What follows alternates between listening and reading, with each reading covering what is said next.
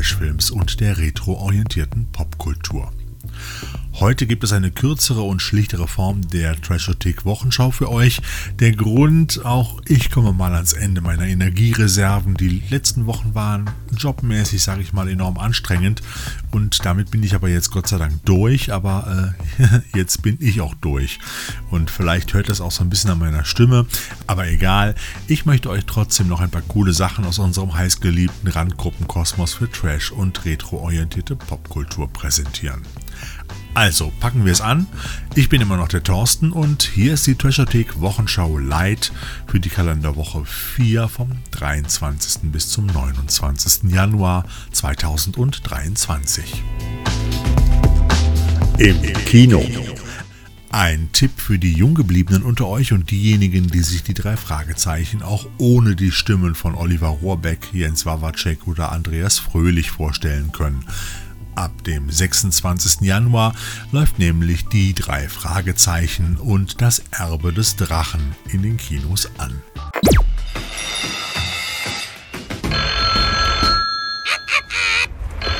Justus Jonas von den drei Detektiven? In dem Film vermittelt Peters Vater den drei Fragezeichen ein Praktikum bei Dreharbeiten zu einem neuen Dracula-Film, die in Rumänien stattfinden sollen. Doch kaum vor Ort angekommen, häufen sich rätselhafte Ereignisse auf dem alten Schloss von Gräfin Kodrina, das dem Film als Originalkulisse dient. Bist du schon wieder im Detektivmodus? Ich habe mich wirklich eingesetzt für euer Praktikum. Kollegen, wir haben einen Fall. Regisseur Tim Dünnschede schrieb das Drehbuch zu diesem Abenteuer basierend auf einer Erzählung vom Drei-Fragezeichen-Autor André Marx. Vom Trailer her scheint sich die mittlerweile dritte deutsche Verfilmung um die Abenteuer der drei Kultdetektive mehr an die Originalerzählungen und Hörspiele anzulehnen als ihre beiden Vorgänger. So finden sich zum Beispiel auch bekannte Geräuscheffekte aus den Europa-Hörspielen wieder und der Schrottplatz von Onkel Titus sieht auch ganz amtlich aus. Also, ich bin einfach mal gespannt. Die drei Fragezeichen. Erbe des Drachen. Wir sehen uns morgen, Kollegen. Justus Jonas! Ich komme ja, Tante Mathilda! Ab 26. Januar in den Kinos. Auf Scheibe und im Stream. Diese Woche kommt ein echter Must-Have-Klassiker als UHD heraus. Es handelt sich um Mario Bavas Planet der Vampire. Barry Sullivan und Norma Bengel als Raumfahrer entdecken eine fantastische, aber auch unheimliche Planetenwelt. Eine Welt des Grauens. Letzter Notruf, letzter Notruf. Lage verzweifelt, fast alle tot. Es geht zu Ende. Helft uns. Das Raumschiff Argos soll einem mysteriösen Notruf vom Nebelplaneten Aura auf den Grund gehen. Doch als die Argos dem Planeten zu nahe kommt, wird sie von einer unheimlichen Macht auf die Oberfläche gezogen. Dort entdeckt die Crew unter Führung von Captain Mercury ein scheinbar verlassenes Schiff. Vor dessen Eingang liegt ein riesiges Skelett und ein unheimliches Wesen aus einer fremden Welt erwartet die Crew und hat scheinbar nichts Gutes im Sinn. Na, kommt euch die Story in Versatzstücken irgendwie bekannt vor, die Mario Bava als Science-Fiction-Grusel mit viel Kunstnebel und geschickter Kameraführung im Jahr 1965 mit dem Western-Star Barry Sullivan auf die Leinwand zauberte? Ja, ihr könntet recht haben, denn Bava schuf mit Planet der Vampire eine Blaupause für Alien. So gibt es nämlich auch einige Parallelen, auch wenn Autor Dan O'Bannon immer bestritten hat, den Planet der Vampire jemals gesehen zu haben. Eins ist klar, dass jedes intelligente Geschöpf auf diesem Planeten unser Feind ist. Ein Feind, der selbst die Körper der Toten benutzt, um die eigene Gattung zu erhalten.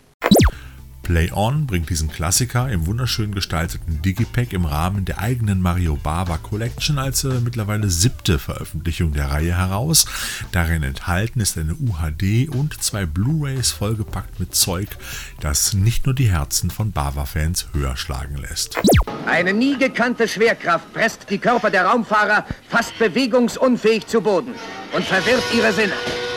Neben der italienischen Langfassung und der internationalen Schnittversion gibt es auch noch Audiokommentare, Dokus, Interviews und vieles mehr. Und der 4K-Transfer wurde übrigens von niemand Geringerem überwacht als von Regisseur Nicholas Winding Refn. Comic Auch wenn er bereits Ende letzten Jahres erschienen ist, möchte ich euch noch einen wunderbaren Comicband aus dem Hause Panini Comics empfehlen. Suicide Squad King Shark. Der unglaubliche Anti-Superheld King Shark, eine Kreuzung aus Mensch und weißem Hai, ist der Sohn eines gewaltigen Haigottes, der im Auftrag der Task Force X von der skrupellosen Regierungsbeamtin Amanda Waller immer wieder in selbstmörderische Abenteuer geschickt wird. Diesmal wird er mit der jungen kriminellen Defacer nach Hawaii entsendet. Eine Familienangelegenheit, ein brutaler Wettkampf à la Mortal Kombat, eine Menge Körperteile und ein herrlich schwarzer Humor machen diesen Comicband zu einem echten Genuss für Trashothek-Liebhaber. Quasi ein echtes Highlight. Der Band enthält übrigens die gesamte sechsteilige US-Serie und mit dabei sind unter anderem noch Orca die Wahlfrau, Prince Nematode, Tiger Queen und auch King Roach. Suicide Squad King Shark bei Panini. Hörspiel. Ganz neu erscheint in dieser Woche die Folge 10 der neuen Europa-Grusel-Serie Subway 666 Endstation Hölle. In dem Hörspiel fährt eine Horror-U-Bahn durch den Untergrund und sorgt dafür, dass ahnungslose Touristenpärchen ihre Reise ohne Rückfahrschein antreten. Die aktuelle Gruselserie von Europa wurde 2019 wiederbelebt und erinnert an die alte Hörspielreihe der 80er Jahre.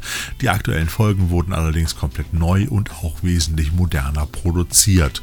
Ich persönlich empfehle euch die Reihe dringendst in der Vinyl-Variante, denn da kommen die tollen Cover-Illustrationen von Wolfram Damerius besonders gut raus.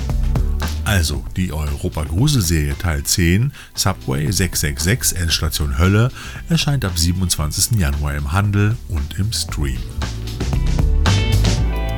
Zum Schluss dieser Wochenschau Light habe ich noch zwei Terminhinweise für euch. Zum einen starten ab dem 28. Januar in sieben verschiedenen Städten die Fantasy Filmfest White Nights, die euch jeweils insgesamt zehn Filme des guten Genregeschmacks an einem Wochenende präsentieren. Ob in Berlin, Frankfurt, Hamburg, Köln, München, Nürnberg oder auch Stuttgart, ihr werdet eure Freude bei diesem jährlichen Winter-Genre-Festival haben. Infos gibt es unter fantasyfilmfest.com oder in unseren Show Notes. Und zum Zweiten weise ich noch einmal auf den Schwarzmarkt für Retro-Fans hin, der am 5. Februar ab 10 Uhr unter dem Namen Marché Noir 2 im Depot Dortmund gastiert. Doch dazu in der nächsten Wochenschau noch mehr.